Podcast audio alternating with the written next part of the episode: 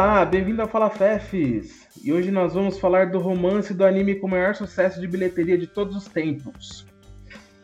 Mitsuha Miyamizu é uma jovem que mora no interior do Japão e que deseja deixar sua pequena cidade para trás para tentar a sorte em Tóquio. Enquanto isso, Taki Tashibana, um jovem que trabalha em um restaurante italiano em Tóquio, deseja largar o seu emprego para tentar se tornar um arquiteto. Os dois não se conhecem, mas estão direta e misteriosamente conectados pelas imagens dos seus sonhos. E aí, você já assistiu Your Name?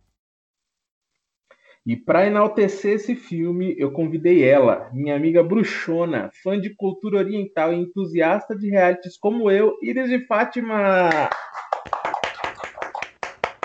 Iris, se apresente para o mundo.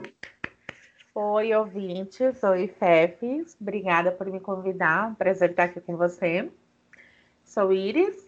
Eu sou uma super fã desde que eu me entendo por gente da cultura oriental.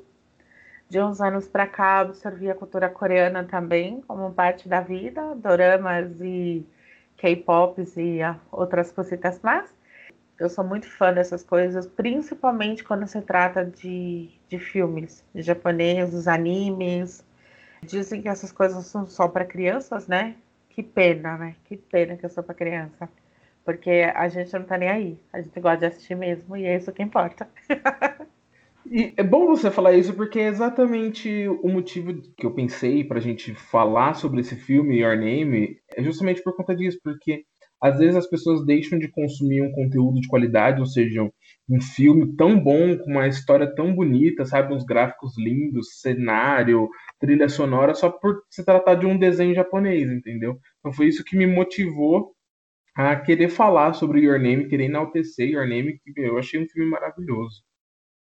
É que assim, o Your Name, ele foi lançado em 2016, né? Isso. E ele foi um filme assim que eu lembro que no ano deu um boom todo mundo queria falar sobre Your Name, todo mundo queria saber cantar a música de abertura do, do filme. Aquela coisa foi aquela coqueluche no momento. Todo mundo queria falar sobre aquilo e tal. Mas todo mundo dentro da bolha, né? Todo mundo dentro da bolha. A galerinha adolescente da época, né? Os, as pessoas que já consomem já a cultura japonesa já estavam por dentro do assunto também e tal. Mas sabe o que foi um negócio engraçado? Na época que estreou Your Name, eu não assisti. É porque eu não consigo acompanhar o hype das coisas. Eu uhum. acho legal quando tem uma determinada coisa assim que tá todo mundo curtindo, cantando, ouvindo, sei lá, tá todo mundo dentro. Eu não consigo participar. Eu gosto de absorver depois. É, eu acho que eu consigo absorver com um pouco mais de calma.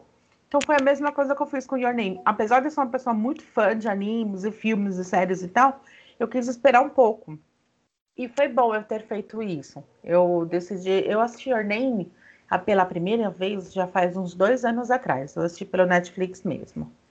Quando eu assisti o filme, assim, eu fiquei chocado com a história, com a beleza do desenho, com o que estava sendo contado, as referências, tudo. Eu fiquei muito encantada.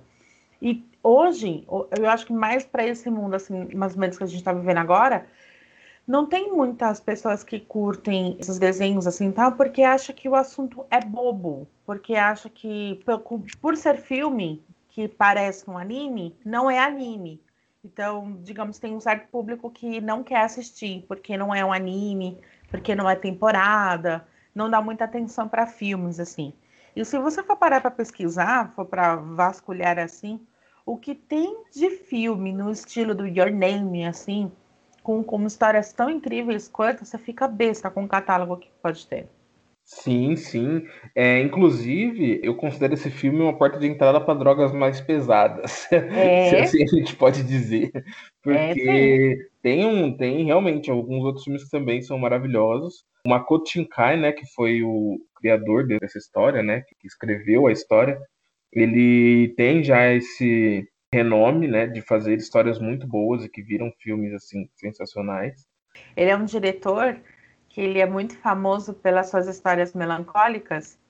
Ah, é? É, é fala assim, ah, mas quando se trata de filmes de Makoto, quando é pouco choro, é muito choro, é coisas assim que não é para ter o um final feliz. Então, assim, se o Your Name tem um final relativamente bom, é porque ele, digamos que ele deixou que fosse uma história assim. Ele não é do tipo de, de diretor assim que faz historinhas for fazer felizes no resultado final. Ele é muito famoso tanto por suas obras e principalmente por esse tom de melancolia que ele dá aos filmes. E isso acaba deixando até mais adulto, podemos dizer assim, né? E por conta disso que eu acho que, cara, quem, enquanto a gente puder falar desse autor e dos filmes dele, para poder enaltecer mesmo, né? Para poder mostrar o que é a beleza do, das histórias, que elas poderiam ser muito bem um, um, um, filme americano e faria muito sucesso, mas só porque é japonês ainda acaba rolando esses preconceitos, né? Uhum. É, a gente tem que falar mesmo, a gente tem que divulgar aquilo que é bom, né? Com certeza. A produção japonesa, nesse caso, ela é riquíssima. Quando você parar para ver outros títulos, isso porque a gente está falando só de alguns do Japão, tá? Mas, por exemplo, tem algumas produções de estúdios tailandeses, chineses, por exemplo, que são tão ricos quanto os outros, tanto quanto os japoneses. Isso porque a gente está falando só deles no momento. Mas uhum. tem outros lugares também que têm títulos tão incríveis quanto. E Com você certeza. acha que na cultura de hoje, assim, o pessoal, ai, que legal, ah, é chinês, ah, é japonês, ah, legal. E, e não, não, não pega para absorver. O Your Name, ele traz uma coisa muito bacana, porque assim, ele realmente, quando você para para assistir o começo, parar para prestar atenção no filme, ele não é um filme infantil, né? Não é algo que a gente pode dizer e colocar do lado de um catálogo dos filmes da Disney. Muito pelo contrário. Ele é um filme que ele fala muito mais a, a sentimento e requer maturidade para você entender um pouco disso.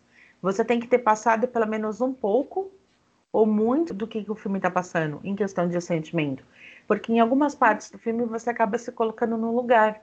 Então você começa a entender um pouco do que o filme está querendo te dizer, a mensagem que está querendo ser passada, como que é a relação dos personagens, todo o contexto assim. Então, para uma criança conseguir ver assim, eu acredito tanto criança como adolescente, ela vai assistir e vai ficar encantada com o gráfico, o desenho, a fotografia, aquela coisa toda mas ela não vai procurar entender como nós, assim, um pouco mais adulto, vai entender a percepção do sentimento que está sendo passado pela história. Que o Your Name, ele é um dos filmes mais sensíveis e tocantes que eu já assisti, assim, no, nesse estilo. E é lindo, é lindo. Que eu tenho uma palavra para dizer que ele é lindo. É, exato. Tem uma profundidade, né? O, o enredo ele é denso e que muitas vezes pode acabar passando despercebido pelas crianças e adolescentes, né? Eu também acho, nossa, eu para gravar esse episódio eu assisti mais uma vez, obviamente, chorei mais uma vez, obviamente.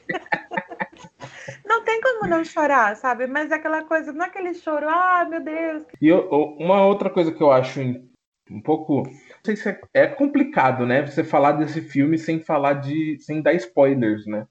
Mas eu, eu parto do princípio que, cara, esse filme foi lançado há, há cinco anos, então a gente pode falar um pouquinho mais aberto do, do, do enredo e da, das coisas que vão acontecendo. Então, Uma coisa é o filme de um ano, dois anos. Agora, se trata de filme de cinco anos, não tipo que você não quis, então você vai ouvir spoiler. Não, e um filme de cinco anos que está na Netflix, né? É que é hoje em dia é a forma mais acessível de você encontrar os filmes é na Netflix, né? Quem hoje em dia não tem um acesso à, Netflix. Então, cara, para quem ainda não assistiu, corre lá, assiste. Se quiser dar uma pausa aqui, do contrário, cara, vai ter spoiler daqui em diante, tá? E sabe uma outra coisa também? Eu não me incomodo tanto em relação a spoiler, dependendo do que eu escuto, porque por mais que tenha, assim, alguns spoilers, eu acho que a nossa percepção quando a gente assiste o filme é muito maior do que qualquer spoiler falado pode entregar. Tem, tem mais ou menos assim.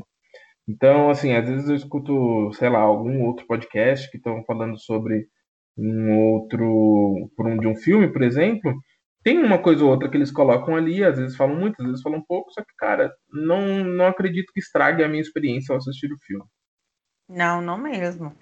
Ah, o filme de cinco anos atrás, né? Eu acho que pode falar sobre. É, e nada que a gente vai falar vai fascinar tanta pessoa que não viu quanto ver aquele gráfico lindo do cometa voando no céu, e você fica, meu Deus, que coisa linda.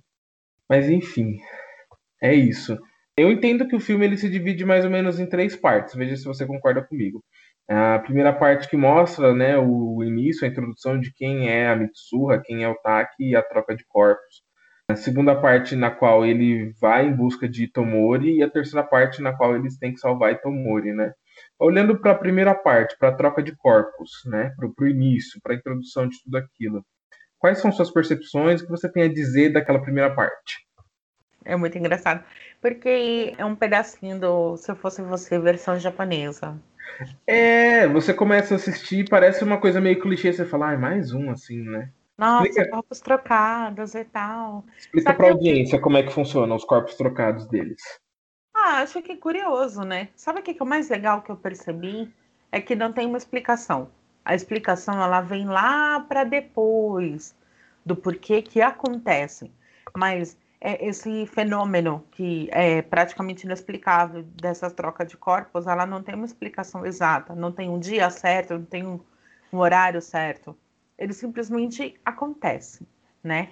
Lá mais para frente é quando a avó dela começa a explicar que isso é como se fosse uma tradição familiar que vem por parte dela, da família dela, e é uma coisa que acontece com algumas pessoas, não significa que são todos uma linhagem, mas acontece com alguns.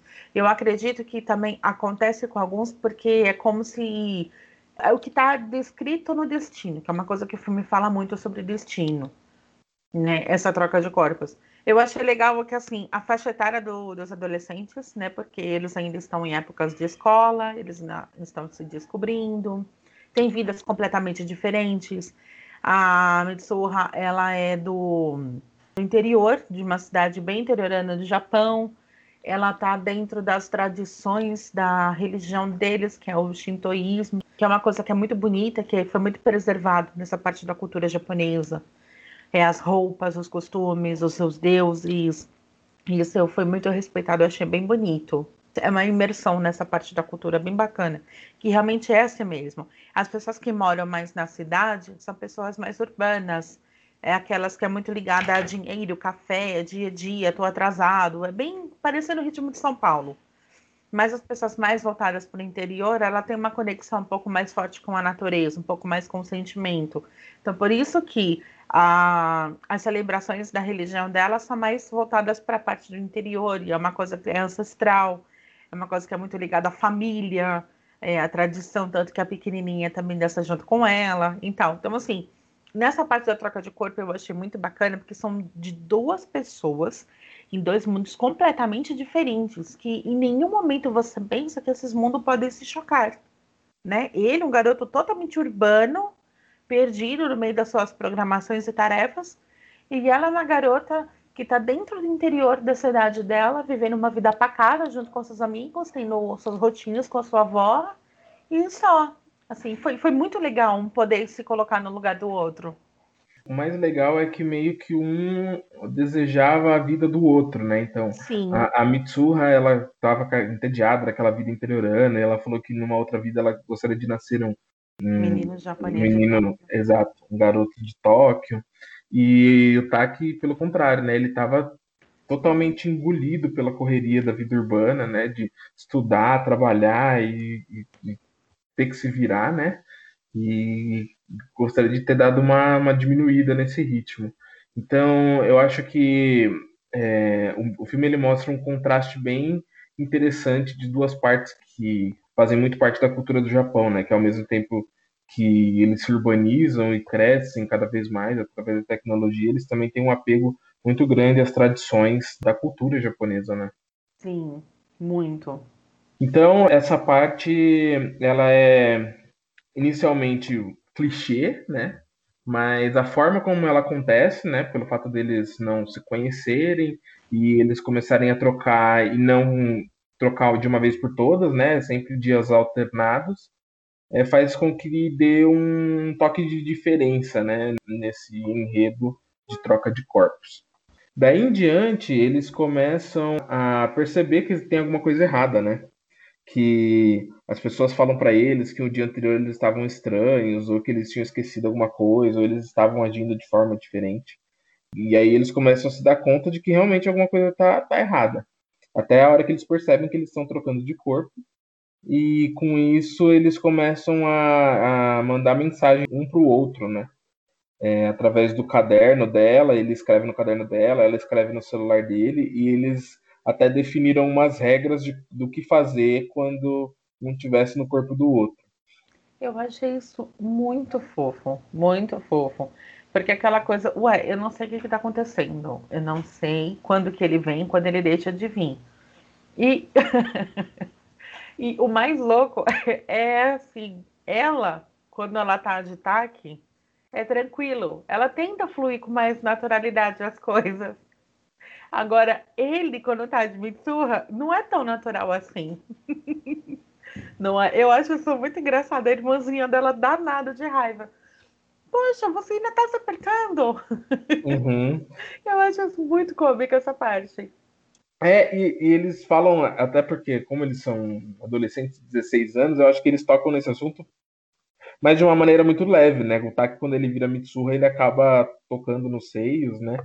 E, é, eu e acho aí, que é mais a questão de curiosidade do tipo, nossa, se eu fosse uma mulher, o que, que eu faria? Exatamente, e é, é muito engraçado, né?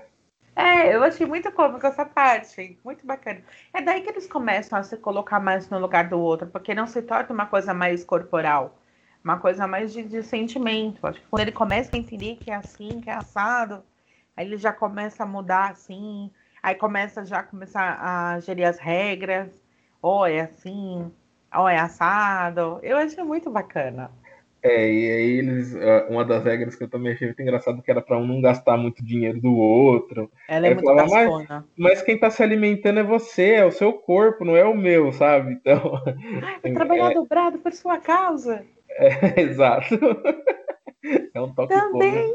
É um toque ah, combinamos, né? interessante. Se você tá na situação da Mitsurra, você acha que não vai comer? Ainda mais aqueles bolos deliciosos dela? É, vontade, viu? ela era doida para viver em Tóquio, né? E aí ela se vê numa vida em que ela pode viver e curtir o café, os cafés que ela gostava e comer tudo que ela gostava. Ai, nessa é... hora eu, eu, sou, eu sou que nem a Mitsurra. Se eu tiver que tomar um café chique, eu quero comer com coisa chique também. Imagina. Não tira então, a razão dela, não. Com certeza. Numa situação dessa, somos todos Mitsurra. somos. É, não menos importante, né, é apresentado os coadjuvantes, né, os personagens secundários na história de cada um. Que, cara, por mais que eles sejam coadjuvantes, eles são bastante importantes para a história, né? E o que eu acho legal também é que as personalidades deles também são cativantes, né? Então, do lado da Mitsuha tem a Sayaka e o Peixe, do lado do Taki é o Tsukasa, o Shinta e a senhorita Kudera, que, meu, eu sou apaixonado por ela, porque eu acho ela de uma elegância, eu acho ela de eu acho ela de um, assim, de um cuidado, sabe? É, é uma personagem muito cativante. Eu acho que menção honrosa para a senhorita Kudera, eu assistiria um spin-off da história dela, porque eu gostei muito da posição dela dentro da história, que como ela meio que começou como um possível par romântico para depois uma parceira em ajudar o Taki a resolver as questões que, que surgem ao longo do filme.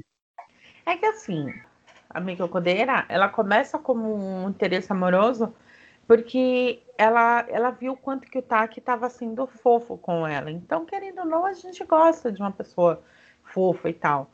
E quando a Mitsuha estava no corpo do Taki, ela estava sendo muito gentil, ela estava sendo muito amável. E ela, apesar de estar tá gostando do Taki, ela fez essa ponte para ele e a Miki. Aí depois, quando tava desenrolando do filme, aí que eu entendi. E eu só prestei atenção nisso da segunda vez que eu assisti. Na primeira vez eu não tinha me ligado.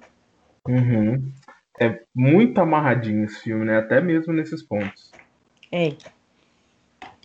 E aí eles estão ali, né? Vendo as coisas que estão acontecendo, vendo eles agindo estranhamente.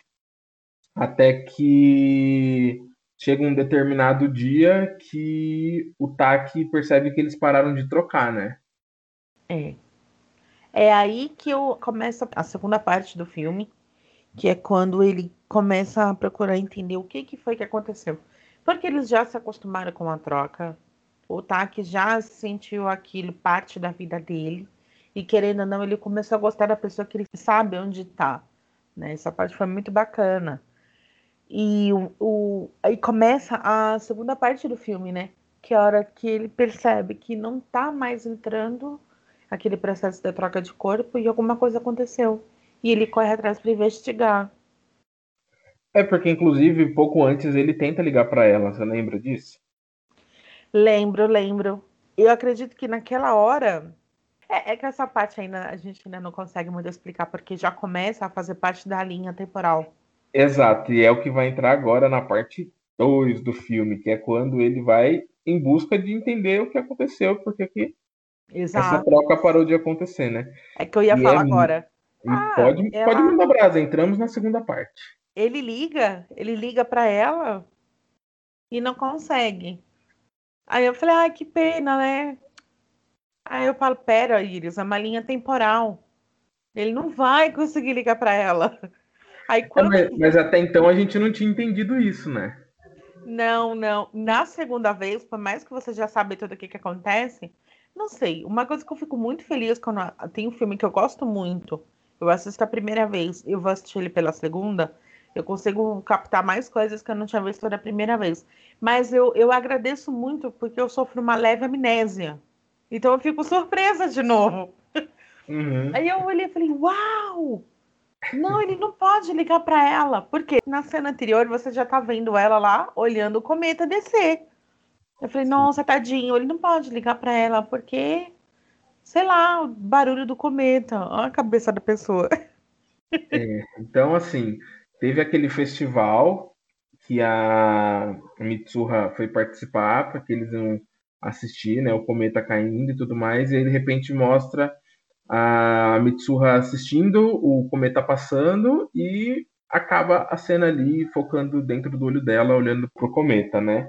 E aí nesse meio tempo mostra o lado do Taki, no qual ele tenta entrar em contato com a Mitsuha, só que não consegue, né?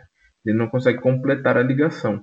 E aí ele com as memórias que ele tem de Tomori, que é onde a Mitsuha morava, ele acabou de, fazendo desenhos, né, que representavam ali, é, fossem iguais ao vilarejo de Tomori, e resolveu ir atrás, né? Então ele saiu numa jornada no qual Tsukasa e a senhorita Kudera foram junto com ele para procurar onde ficava esse lugar que ele não sabia nem o nome, ele só sabia a imagem que ele tinha desenhado, né?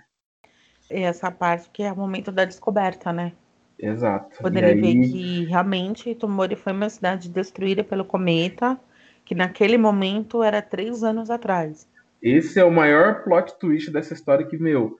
Não, é a hora que você vai a mão com... na cabeça. Não, e acaba com a, a situação de clichê. Quem fala que o filme é clichê por conta de troca de corpos, quando vê esse plot twist, fala: não, realmente, esse filme não é clichê. Peraí, porque... eu devo mais respeito. É o exato, mais exatamente. Respeito.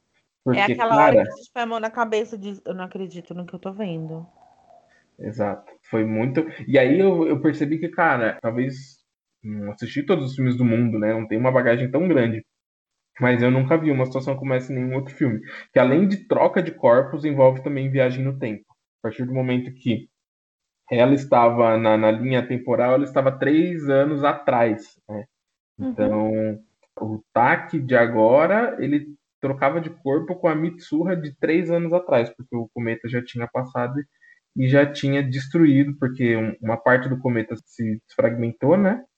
E caiu perto de Tomori, causando assim a morte de todo mundo que morava lá, ou da maioria que morava lá. Quais são as percepções do filme até aí? Minhas percepções? Exato. Ai, acho que as melhores. É o famoso eu perdi tudo nesse momento. Não, é como eu falei agora, você fica em choque, você fica assim. Aí o que, que acontece? Você começa a bolar uma fofique na sua cabeça. E agora? O que, que é? Nossa, é mágico. Tinha com um portão mágico e não sei o que. Começa a bolar um monte de coisa na sua cabeça naquele momento. Então você fica meio confuso, assim. Mas te dá mais vontade ainda de saber do que, que acontece, por quê? Porque nessa hora você começa a sofrer junto com o TAC. Aí você vê que a queda do cometa é real, né? Teve reportagens para todos os cantos, foi uma coisa que há muito tempo não havia acontecido no mundo, e foi justamente naquele lugar específico no Japão. É, você começa a sofrer junto com ele. Eu, naquele momento, eu comecei a sofrer junto com ele, porque eu não queria acreditar que a menina que ele ama, que ele estava trocando de corpo, ela é de uma linha temporal de três anos atrás, e quando ele se ligou, ela estava morta. Você fica São... assim, o quê? E aí, me ajuda a recordar. Hum. Porque depois que ele descobre que eles estão lá no restaurante, né? E aí a mulher vê que eles são com uma foto de Tomori e elas falam: "Ah, meu marido, ele era de Tomori, né? Ele cresceu lá, nasceu lá, cresceu lá". Tomori foi destruída, né, há três anos atrás. Daí em diante, qual foi a atitude do Taki? Ele já foi direto lá para ele foi direto para o templo? Não. Assim que a, o marido da cozinheira fala que o marido dela é de Tomori, ele começa a ficar chocado com o que acontece. Aí ele decide ir até lá. Ele pede para o próprio rapaz, o homem do restaurante, que o leva à base, né, que agora ela tá com uma cerca de proteção. E dali para frente é só parte destruída pelo cometa, né? que é justamente onde começam os limites de toda a cidade, que era no passado. Aí o que, que acontece? Desse momento aí ele volta para um hotel, onde ele e os amigos ficam hospedados. Aí ele fica confuso, pensando, ele começa a ler algumas coisas sobre Tomori, sobre o acidente. Ele consegue localizar numa, num livro específico o nome de todos os moradores de Tomori e também os falecidos de Tomori. E ele vê o nome da Mitsuha lá. E ele não consegue acreditar, porque naquele momento ele ainda tá com aquela cabeça assim, fundindo. Eu, eu não acredito, eu tava trocando de corpo com a Mitsuha, mas a Mitsuha não é de agora. A Mitsuha, ela tá morta? O que que tá acontecendo? Então ele começa a ficar nessa procura e tudo mais. Aí quando os amigos dele falam para voltarem para Tóquio, aí ele decide não, eu preciso ir além. Aí ele começa a resgatar lembranças dela, das coisas dela, Aí é quando ele vai até o templo. É desse momento que ele vai, destrincha até o templo. Que é aquele templo que a, vai a avó, né? A irmã dele, a irmã mais nova da Mitsuha, Yotsuha, e a Mitsuha enquanto Taki, né? Que era o Taki que estava dentro do corpo, né? E quando eles chegam lá para deixar lá o é o saque, né? Que eles fizeram, que elas fizeram durante a tradição, certo? Isso. A avó dela chega a falar que ali é uma ponte entre o mundo e o submundo, não é? Alguma coisa assim? É, então, vê se eu consigo me lembrar. É alguma coisa que ela fala em relação é a ponte entre dois mundos, porque ali aparece que o Deus deles tem uma conexão com os fios, uma coisa do destino traçado, as linhas traçadas e uhum. tal. Aí é e onde aí... ele decide beber o saque. Exato. Então, Como quando se fosse pedindo para o Deus um pedido.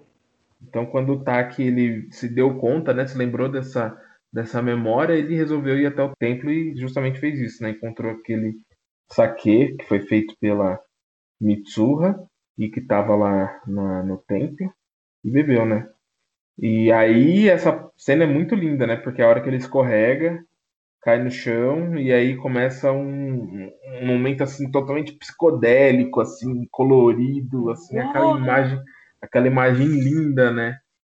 No qual ele começa a, a meio que se reconectar com todas as coisas que ele tinha junto com a Mitsuha, né? E fora que dali, depois ele começa a, a ver quem é a Mitsuha de verdade, porque ele conhecia só uma parte da vida dela, mas ele não conhecia a sua história. É verdade, né? é verdade. Ele não conhecia a história dela, da Mitsuha. Por que, que ela fazia tudo aquilo? O que, que é a Mitsuha? Quem é a Mitsuha? Né? Então ele começa a ver, ele tem visões dela com a mãe, a mãe doente, o pai perdendo a mãe, é, o pai rompendo com a avó e abandonando o templo, ela sendo é, acalentada pela avó e pela irmã, dizendo que elas iam morar com a avó dali para frente, e todo o processo de tradição até o dia que eles começaram a trocar de corpos. Eu achei isso muito bacana.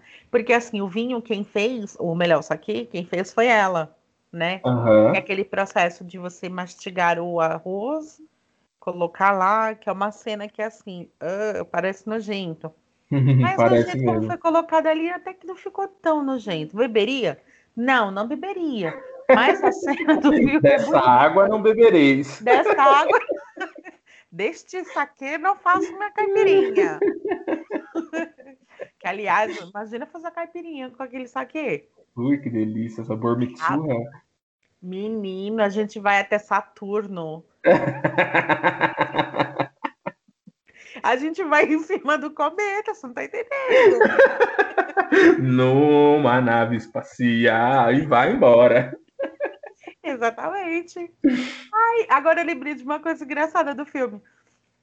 Tem uma, antes da Mitsuha gritar, dizendo que ela odeia a cidade e que na próxima vida ela quer ser um garoto de Tóquio, a irmã dela, tá, ela tá conversando com a irmãzinha caçula na escada do templo. Ela tá descendo e ela fala assim: a gente pode vender o saque, o saque das virgens do templo. Aí ela olha pra irmã dela assim e fica chocada com o que ela ouviu. Achei muito engraçada essa parte assim que ela tá falando. Ela fala ah, o vinho das virgens do templo. Saque das virgens do templo. Saque das virgens do templo. Exato, é bem engraçado essa cena. Então, voltando para o momento em que o Hutaki ele conhece toda a Mitsuha fundo, né? Através daquela psicodelia que ele teve. Que, que agora que você falou isso, eu fiquei muito pensando, né? Será que foi é, a conexão que eles tinham? Ou se foi o saque na cabeça com o tombo? Meu Deus, aquilo ali deve ser a ayahuasca japonesa. O saque na cabeça, o tombo, é tipo você tomar um goró de vodka e chacoalhar assim a cabeça. É, ele só, to... Yo, ele só toma um golinho da bebida. Então, foi ele só. Ele toma um golinho assim, meu Deus, tô louco na boate. Dois dedinhos. Louca.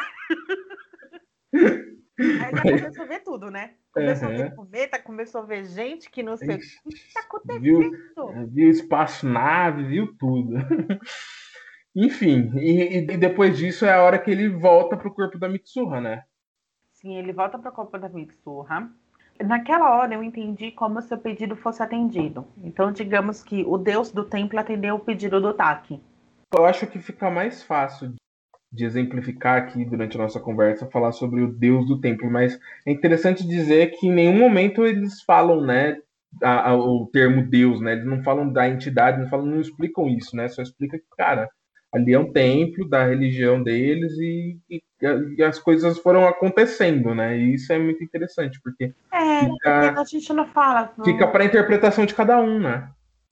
É, porque assim, na, o pouco que a gente conhece da, dessa parte das divindades, do panteão da cultura japonesa, é que tem deuses assim representados pela natureza assim, de diversas formas. Então tem o da chuva, tem o do vento, tem o da natureza, tem o que protege as árvores e, e entre outras coisas. Ali naquele caso do filme, não tem uma coisa específica, por exemplo, o deus do saque. Se eu quiser nomeá-lo, nomeá-lo como deus do saque. Uhum. Mas ele não tem uma coisa específica, né? Eu, isso uhum. é uma uhum. coisa que eu achei muito legal. Não é uma coisa. Porque assim, o filme não é sobre o Deus do templo. Ele é só uma representação de algo que faz parte da vida da Mitsurra. E naquele momento, eu achei que para o Deus que é lembrado no filme, que ele é mencionado, não sabemos qual que é, não tem um ponto específico para isso, Naquele momento, é, deu a entender de que ele atendeu o pedido do TAC. E aí ele ganhou essa nova chance de voltar no corpo da Mitsuha e agora com essa informação de saber que parte do cometa caiu na cidade e destruiu tudo, ele teve a oportunidade de salvar a população de Tomori, né? Eu acho que é aí que entra a terceira parte do filme, concorda? Sim, sim. Agora a gente entra na terceira parte do filme, que é o momento que eles conseguem ficar juntos, que é o. Eu posso estar falando errado, já peço desculpas de antemão. É o Cataworido. Cataworido é como eles chamam o crepúsculo, que é nem dia e nem noite. O momento do final do entardecer para o início do anoitecer. Eu, uhum. É uma coisa assim. Eu já vi essa referência desse crepúsculo em outros contos japoneses. Depois, mais para frente, a gente pode explorar isso. Sim. O que eu achei mais lindo, assim, para mim foi o ápice de todo o filme, foi isso. Esse momento do Kataworido, porque lá atrás, o Taki ele teve o desejo atendido dentro do templo. Ele conseguiu e tal, e naquele momento lá que ele tá naquela parte circular bem grande, ele consegue encontrar a Mitsuha. Os dois estão um na frente do outro, cada um. Calma, tem... calma, calma, calma, calma. Vamos, vamos chegar lá, vamos chegar lá. Vamos pensar na linha cronológica dessa última parte, que é quando ele Beleza. volta. Inicialmente, ele volta pro corpo dela. E aí ele percebe que ele precisa correr atrás de resolver isso. Fala, gente, vamos evacuar todo mundo daqui dessa cidade, porque, galera, vai todo mundo morrer. Mas como fazer todo mundo acreditar nisso, né? Ah, é verdade, verdade, Sindra. Você tá falando um negócio que é super importante, verdade. Ela começa a imaginar que eu tenho uma segunda chance, eu consigo voltar para poder impedir que as pessoas morram com a batida do cometa, com a chegada do cometa. Aí ela, tanto que tem a cena que ela conversa com a avó e a avó dela percebe que não é a Mitsurra. Aham, e ela fala, você tá sonhando, né?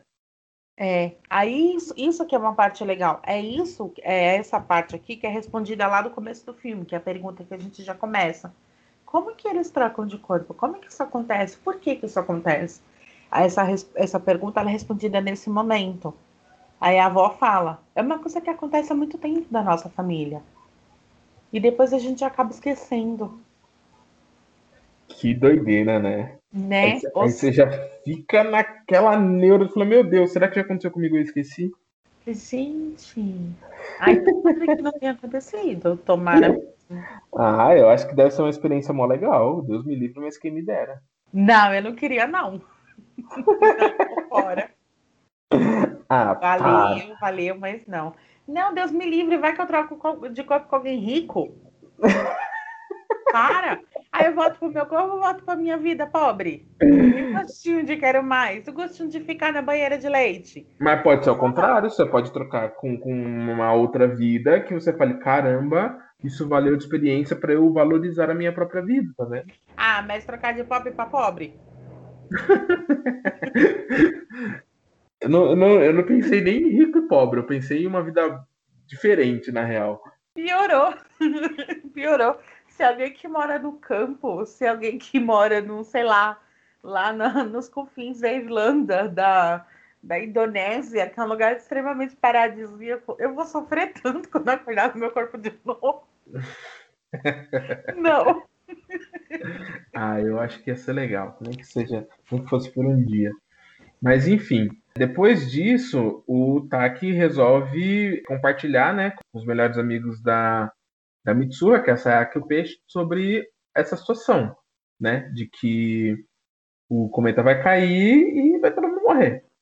É. E eles começam a armar o plano de o que a gente vai fazer. Eles relutam poder... acreditar nela, mas conhecendo a Mitsuha, que ela não é uma pessoa que surta à toa e que ela tá convicta de que o que ela tá falando é real, aí eles dão voto de confiança nela e seguem em frente com o plano. Exato. E aí o plano é qual que é o plano mesmo? plano eles conseguirem afastar as pessoas da cidade. Todo mundo sai do festival e vão até a escola, que parece que a, a escola deles ela fica numa região um pouco mais afastada da cidade. Então, Isso, a escola fica um fora do raio da explosão, né? Isso, ela faz da explosão. E aí, por conta disso, eles criam uma, uma explosão na usina elétrica isso, porque o pai do. Me ajuda a lembrar o nome do amigo da. O da peixe. O Teixe? É, eu não sei se é peixe, se é teixe. É, o Teixe, ele, junto com a Sayaka, eles vão, começam o plano para movimentar, para tirar as pessoas de perto. O Teixe, ele tem acesso aos explosivos porque o pai dele trabalha com o prefeito da cidade, que é o pai da Mitsuha e ele tem acesso aos explosivos. Então ele corre para pegar, para explodir a usina, para fazer um barulhão, para fazer com que as pessoas se assustem e escute o que a Sayaka está falando pelo rádio da cidade. Está transmitindo a notícia pelo rádio da cidade. Aí começa aquela correria toda. Sai todo mundo, sai todo mundo. Exato. A, a Sayaka, por ser do grupo, né, do clube da escola de rádio, ela foi incumbida dessa missão de falar no, no rádio da cidade, né, que os moradores dos bairros tals e tals e tals, que eu não vou lembrar o nome dos bairros, que eles vão imediatamente para escola, né? Isso mesmo, que é para fugir da explosão. Aí acontece que a Sayaka ela é pega pelos funcionários da prefeitura, capturam ela, ela não consegue dar continuidade nas notícias, mas aí, por sorte, o Teixe consegue dar continuidade nas notícias. Eu achei isso bem bacana. Quando um não conseguiu, o outro conseguiu dar continuidade, foi bem bacana. O pai dela relutou bastante, porque assim, ele é um cara que se ele, afastou, ele se afastou muito da família por causa da perda da mãe da Mitsurra. Então ele não acredita, não fica tão perto da família, fica com aquela falta de credibilidade neles. Mas assim, se não fosse o esforço dela, não tinha realmente essa segunda chance tinha ido pelo buraco. Porque se fosse levar em consideração do prefeito da cidade, estava todo mundo morto. Exatamente. E em que momento que foi o clique do Taki no corpo da Mitsurra que ele percebeu que ele tinha que ir lá para aquele lugar do templo? Olha, essa parte não tem uma explicação exata, né? Não tem uma explicação certa do que é que está acontecendo. Mas pelas cenas que parece, ele decide ir sozinho, porque aquela região ali é a região do templo. Então o Taki ele tá dentro do templo, onde ele bebeu saque, e dali ele tá tentando sair. Tem hora que dá um branco nele, se não me engano. Ele fica ali naquela região. Aí, naquele momento, eu acho que dentro de um outro tempo, ou dentro do mesmo tempo, essa parte é um pouco confusa. Linha temporal é complicada. A gente tem que assistir umas quatro vezes para pegar a visão. Aí a Mitsuha decide ir até lá. Tanto que ela cai de bicicleta, ela derruba a bicicleta do barranco e continua correndo até chegar. Lembra? É, lembrando que nesse momento a Mitsuha é o Taki, né? A Mitsuha, o Taki que tá dentro do corpo da Mitsuha que resolve ir pra lá na linha temporal dela, né? Três anos atrás. Enquanto é. ele, que tá como Mitsuha, né? Ele acorda como Mitsuha e já está lá dentro do tempo, né? Que ele escorregou depois que ele tomou o Goró.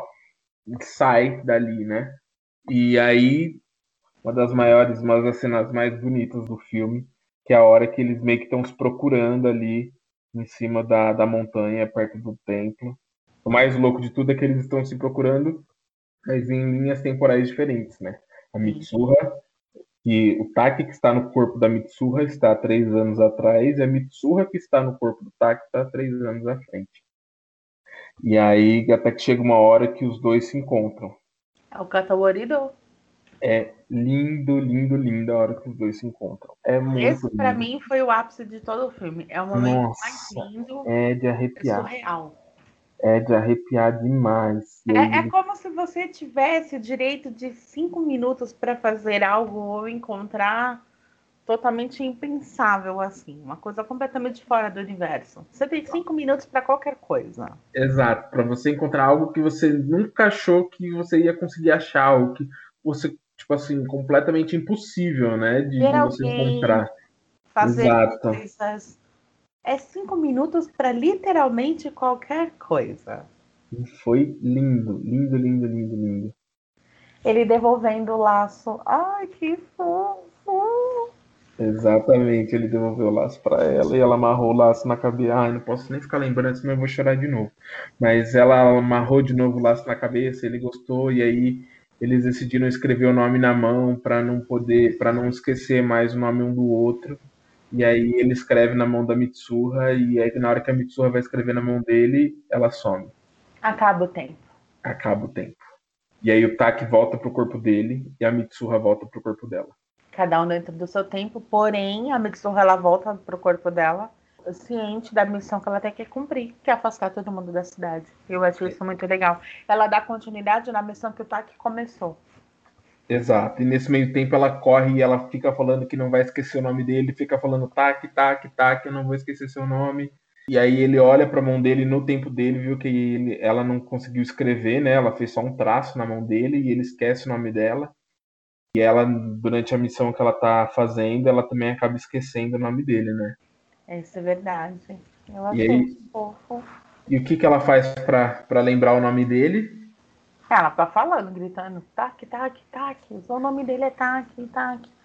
Até que ela começa a conversar com o Tace, daqui a pouco ela. Qual que é o nome dele? Qual que é o nome dele? Eu não me lembro. Tadinho. Essa parte foi que eu mais. Nossa, a parte foi que o choro é mais forte. Porque você não quer que eles se esqueçam. Mas como é uma coisa que a avó dela já havia explicado, que esse fenômeno que não dá para explicar como, onde ou quando acontece, a tendência é você esquecer. Uhum, sim, ou aquilo entra dentro da linha do esquecimento e você nunca mais fala sobre e a vida segue o seu curso normal. Ou é aquilo que acontece com o Taki Ametsuha, a sensação de que está sempre faltando alguma coisa em você. É como se você precisasse de uma. Como se você vivesse sabendo que falta algo dentro de você. Uhum. E nada é... pode preencher. Exatamente. E aí tem aquele determinado momento que ela cai e é o Taki tinha escrito na mão dela, né? Ele tinha falado, vamos escrever nas mãos pra gente não esquecer. E aí ela resolve olhar para a mão dela e tá escrito o quê? Aisteru. Ele escreveu, eu te amo, gente. Ah, não. Aí você quer acabar comigo, né? Aí você quer derreter todo o meu coração. Não tem muito. Ah, é, olha, acabou comigo de um jeito que, meu Deus do céu. Mas enfim, essa é foi uma das melhores cenas. O filme tá cheio de cena boa, o filme inteiro é bom, mas tem, tem umas assim que ultrapassam o limite. É que essa terceira parte ela amarra toda a construção da primeira e da segunda, né? E aí ela, ela é o traz... resultado do filme, né? Exato, ela traz a conclusão, ela traz essa conclusão que toca muito, né? E aí por isso que tem essas cenas tão importantes, que é a cena do encontro, a cena que ela olha na mão e isso acaba sendo força para ela finalizar a missão e com isso salvar toda a cidade, que felizmente ela consegue resolver, né? E ela aí consegue. ela consegue cumprir a missão e as pessoas são salvas e, e Tomori continua viva na, na linha temporal, né? Sabe uma coisa que eu percebi nesse ah. filme? Não sei se você teve a mesma percepção. A tradição da família dela, da, com a avó e mais a irmã, tem aquela cultura de você tecer os fios, né? Esses Sim. fios é como se fosse a representação do Deus deles. E também faz parte também como se fosse uma representação da vida, da nossa vida. Da nossa vida dela como se fosse um fio. E ela vem sendo traçada com outros acontecimentos, com fios de outras pessoas e por aí vai, né? Vai meio que tecendo o destino é, estilo, assim, da pessoa. E ela carrega sempre no, no, no, cabelo dela uma fita que ela mesma teceu, né? Junto com a família e tal. Que, que, que eu acho que agora é outro ponto também super importante do filme. É que como que o Taki estava com aquela fita no, no braço todo aquele tempo? Uhum. É porque no passado, um tempo atrás, é, dentro dessa linha temporal, de lá para cá, já nesse período da troca de corpos, que é assim, uma coisa que não é definida é por quanto tempo eles trocaram corpos. Não tem ano, não tem por quantos meses. Uhum. Eles trocaram por um tempo, mas não sabemos exatamente que tempo é esse.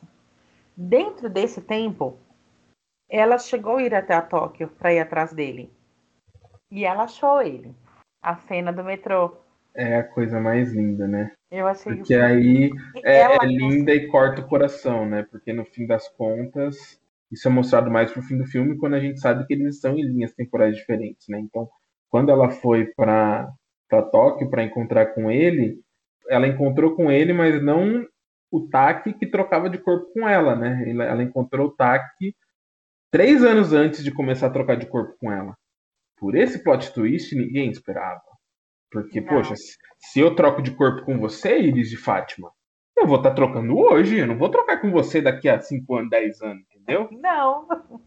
Da onde já se viu tudo isso, esse delay? Nem hoje em dia, com a internet, fibra, não vai. Ah, para, você vai trocar, você vai trocar na hora, entendeu? Troca de corpo no Wi-Fi. Ah, então imagina, que isso. Mas não. Teve esse plot de que, cara, eles não trocavam na mesma linha temporal. E aí ele não lembrou dela. Porém, com tudo isso, é, nesse momento foi o momento em que ela entregou essa fita para ele e ele carregou no braço por todo esse tempo até ele conseguir devolver a fita para ela nesse encontro lá em cima da montanha. Isso mesmo. Desse. Eu achei muito fofo, porque ele, esse fio, praticamente, é, é, essa fita, é como que tivesse marcado o destino deles, né? A vida de cada um. Eles estão ligados por essa referência.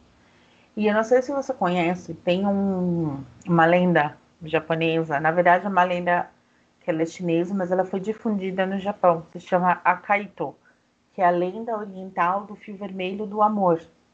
Você já ouviu falar? Nunca ouvi falar. Quando eu estava assistindo o filme, eu me lembrei dessa, dessa história, né, dessa lenda, que ela é de origem chinesa, mas ela se popularizou no Japão já há muito tempo, já faz parte da cultura japonesa por muito tempo. Ela é uma lenda que ela é assim. É, Acredita-se que na hora do nascimento, os deuses amarram um fio vermelho no dedo mindinho, que é Certo. ligada ao mesmo tempo com o de uma outra pessoa que está destinada à sua vida, ou seja, ela é um fio que liga as almas gêmeas. Aham. Então, você pode encontrar qualquer outra pessoa, viver qualquer outro relacionamento, enfim, pode fazer o que você quiser, mas você, mas o fio que une você, a sua alma gêmea, ele nunca é quebrado. Aham. Você já ouviu contar nessa história? Ela é muito bonita, assim. Ela fica, ele é invisível, ele é inquebrável, é infinito. Ele embaraça, enrola, mas ele nunca, nunca se parte. Então, não importa o tempo, distância ou qualquer outra circunstância, é, circunstâncias que pode acontecer. Mas ele sempre vai estar ligado com a sua alma gêmea. E naquele momento, sobre a fita do, do Tark, depois ele entrega, o devolve para ela, que ela entrega para ele, depois ele devolve para ela. Eu lembrei dessa lenda do Akaito. Menina, eu acho que eu não nasci com esse fio, não, viu? Eu acho que quando Deus me fez, ele esqueceu de botar esse fio aí em mim, viu? Amarrado numa árvore. É, não, amarrou em qualquer outro lugar, no rabo de uma cachorra, mas não, amarrou no meu mindinho. Porque, olha, eu tô procurando até hoje isso aí e não tô achando, não. Mas, mas, enfim, Ah, É muito- é muito, é muito, é muito, é muito bonita essa história, realmente, com certeza. Com todo Ai, ai. respeito à, à tradição e à cultura. Respeita a cachorra. E a cachorra. Mas enfim, é isso. Eu acho que deve ter alguma referência né, em relação a isso. É, viu? Mas Eu, eu, na hora quando eu via esse negócio do fio pra cá e o fio pra lá, eu falei, cara, será que é o Akaito? Inclusive em todos os, os cartazes, né? Sempre tem lá presente a fita, né? Tem presente a fita. Por isso que eu pensei, será que Uhum. é uma referência? Porque eu já li coisas falando a respeito do filme e nenhuma delas falava em relação ao Akaito. Eu acho que o Akaito é mais uma referência nossa, ou de quem sabe da lenda que assimilou com o filme, assim. Mas Uhum. se a gente quiser explicar sobre a lenda, é aquilo, o que passa no, no filme, Your Name, entre o Taki e a Mitsuha. Exato. E aí no fim, no fim do filme tem um- uma, uma conclusão, né? Mas essa conclusão a gente não vai falar. Vamos deixar para quem estiver ouvindo esse episódio e ainda não tiver assistido o filme, cara, vai lá ver o que acontece no final, que é realmente muito lindo. Então, depois de todas essas cenas lindas, eles ainda conseguem fechar com um final maravilhoso. Então, novamente, esse podcast é para enaltecer esse filme de extrema qualidade que é Your Name. Tem alguma coisa a dizer, Iris? Não, ainda tô impactada aqui lembrando do filme. Acho que eu vou assistir de novo hoje. Não é? Me deu vontade de assistir de novo também, inclusive. Depois de tudo isso que a gente falou, ai meu. Então chegamos ao final de mais um Fala Fefes. Eu conversei aqui com Iris e Fátima. Inclusive, eu nem contei para a audiência do nosso apelido carinhoso, que é Iris Lene, que eu amo tanto. Eu Iris odeio. Lene. Iris Lene, conta então pra gente é, como que as pessoas te encontram. Arroba Iris Demudo Fátima, tudo junto em todas as plataformas de mídias sociais. Muito bem. E eu sou o Fefusquinho em todas as redes sociais. Lembrando que, se quiser mandar dúvidas, sugestões ou comentários, é só enviar um e-mail para falafefes.gmail.com ou no Instagram, arroba. É isso, galera. Obrigado por nos ouvirem e até o próximo episódio com uma discussão leve e descontraída, porque de pesado já basta a vida. Um beijo e fui!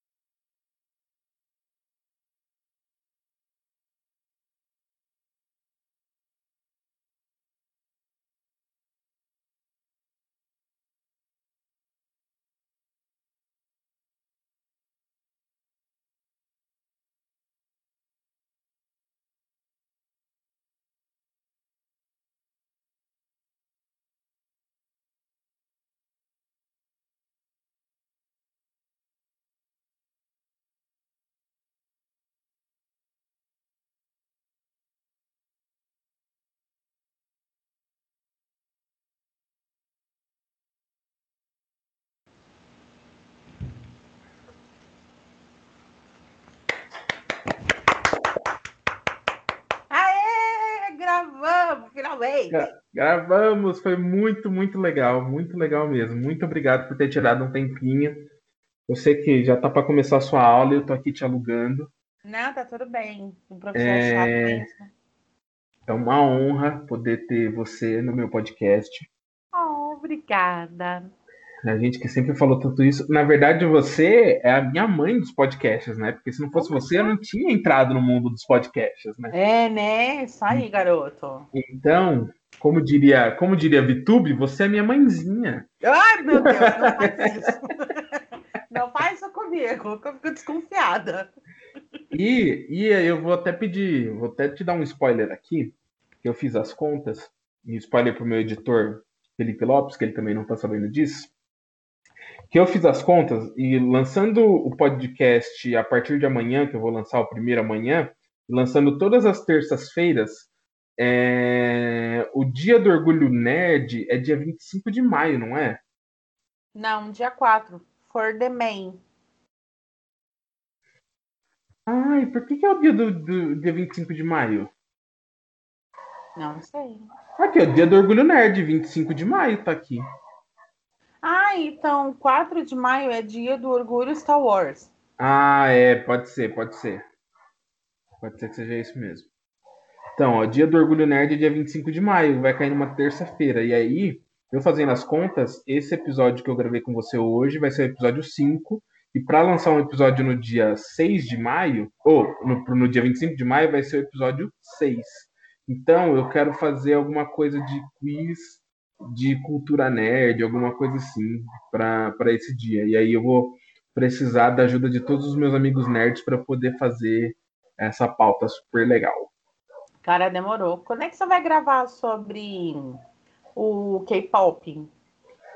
Ah, eu acho que pode ser o episódio 7. Não vejo problema para isso, não. Demorou. E aí, então, eu, eu provavelmente daqui uma, duas, no máximo três semanas, a gente grava o do K-pop. Pode ser, então, já avisa para Laís, porque ela é. também tá a dela corrida. Eu ainda não marquei uma data, mas eu vou ver com ela. Mas provavelmente, é, de sábado você tá muito enrolada nos próximos? Não nesse, no próximo? Esse próximo sábado aqui, que é o dia 24, eu vou levar minha mãe ao médico. Eu acho que eu devo estar em casa por volta de umas 8 horas da noite. Tá. Beleza. Eu vou, Você eu quer vou gravar pensar... algum nesse sábado? Não, nem, não, não precisava nem ser necessariamente nesse sábado. Mas o que eu quero dizer é que, assim, aqui para mim o melhor é gravar é, à noite, porque à noite acaba todas as obras que tem aqui na rua dessa casa. E eu acho que final de semana é melhor para todo mundo, entendeu? Então, sendo sábado ou domingo, eu não vejo problema. Sim, o máximo que pode acontecer é estar em chamada com as meninas da faculdade. Mas ah, aí... mas aí a gente combina com antecedência. E sábado e final de semana também é bom, porque o, o Fê, ele, ele edita de, de final de semana, né? Então, é, então todo final de semana eu vou estar gravando pelo menos um e ele vai estar editando pelo menos um. Aí a gente não... Foi uma coisa que eu falei já para ele conversar com vocês. Ele não conversou, então eu vou passar e eu vou acertar com ele depois. Pra, assim, eu sou um tipo de pessoa organizada dentro do caos. Meu caos é o caos. Eu vivo uhum. no caos. Mas meu caos é organizado. Então, assim, eu uso muito planner, eu uso muito calendário, eu uso muito anotações futuras, me organizando tudo certinho. Então, o que, que eu falei para ele? O Felipe, ele tem algumas semanas do, durante o mês do trabalho que ele tem auditorias para entregar. E quando ele está fazendo essas auditorias, que ele monta PowerPoint, junta material, não sei o quê, ele passa praticamente o dia inteiro no computador. E o Felipe também está terminando de fazer a faculdade, ele já começou já o TCC dele e uhum. tem as uhum. outras atividades para entregar. Aí, o que, que acontece? Ele faz tudo assim, a semana dele é isso aqui. Eu falo para ele assim: separe o que você tem que fazer. Segunda-feira é dia de quê? Ah, segunda-feira é dia da aula de TCC. Beleza. Que é ao vivo, tá ali com o professor. Uhum. Terça-feira você tem o quê? Ah, de terça e do resto da semana é só matéria IAD. Ótimo. Mas são coisas que a gente já sabe, né? Que matéria IAD a gente deixa acumular, quer fazer tudo de uma vez só e você lasca no final. Aí eu falei, o uhum. que, que você faz? Terça-feira você pega uma matéria e faz as coisas dela. Na quarta-feira você pega outra. Na quinta você pega outra. Sexta-feira você tem aula? Não. Nem matéria AD? Também não. Falei, ótimo. Toda sexta-feira você edita podcast. Simples. Porque assim, é. você precisa estar em, em, em, alinhamento junto com o Sintra, por quê? Porque quando o Sintra está gravando no fim de semana, na semana seguinte você tem a semana inteira para editar este podcast. Então, na sexta-feira daquela semana, no final dessa semana, você grava, você edita, entrega pronto. Quando for no sábado, entre sexta e sábado, você entrega o podcast pronto. Porque se você entrar gravar entre sábado e domingo, você tem a próxima semana seguinte para você editar com limite até sexta-feira. Uhum. Não é um processo redondo? Lógico, com certeza. E assim, é... enquanto a gente estava, eu estava gravando sem lançar, né, o podcast, é, o o prazo era maior, era mais flexível, né? Mas a partir do momento que eu estiver lançando toda semana, vai, vai ser importante que o, que o podcast seja editado sempre na semana seguinte, né? Exato, porque agora que está começando a publicar, você já tem uma quantidade que você já vai estar tá separando devagarzinho.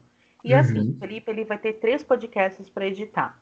Ele vai ter o seu, ele vai ter o Vida de Gado, e eu, ele e o Nilson, a gente vai fazer um podcast também, vai começar a gravar. É, ele, ele comentou no episódio dele. Então, aí o que, que vai acontecer? Ele vai ficar responsável em ter três podcasts para fazer a edição. Uhum. Vai ficar muito corrido, então se organiza direitinho, que é para dar tempo de todo mundo ter os seus podcasts editados e você não, não foge um pouco das suas obrigações. Isso aí, exatamente. Ouvindo, editor? Um beijo para você, seu gatão. É isso aí. Ai, deixa eu parar a gravação aqui.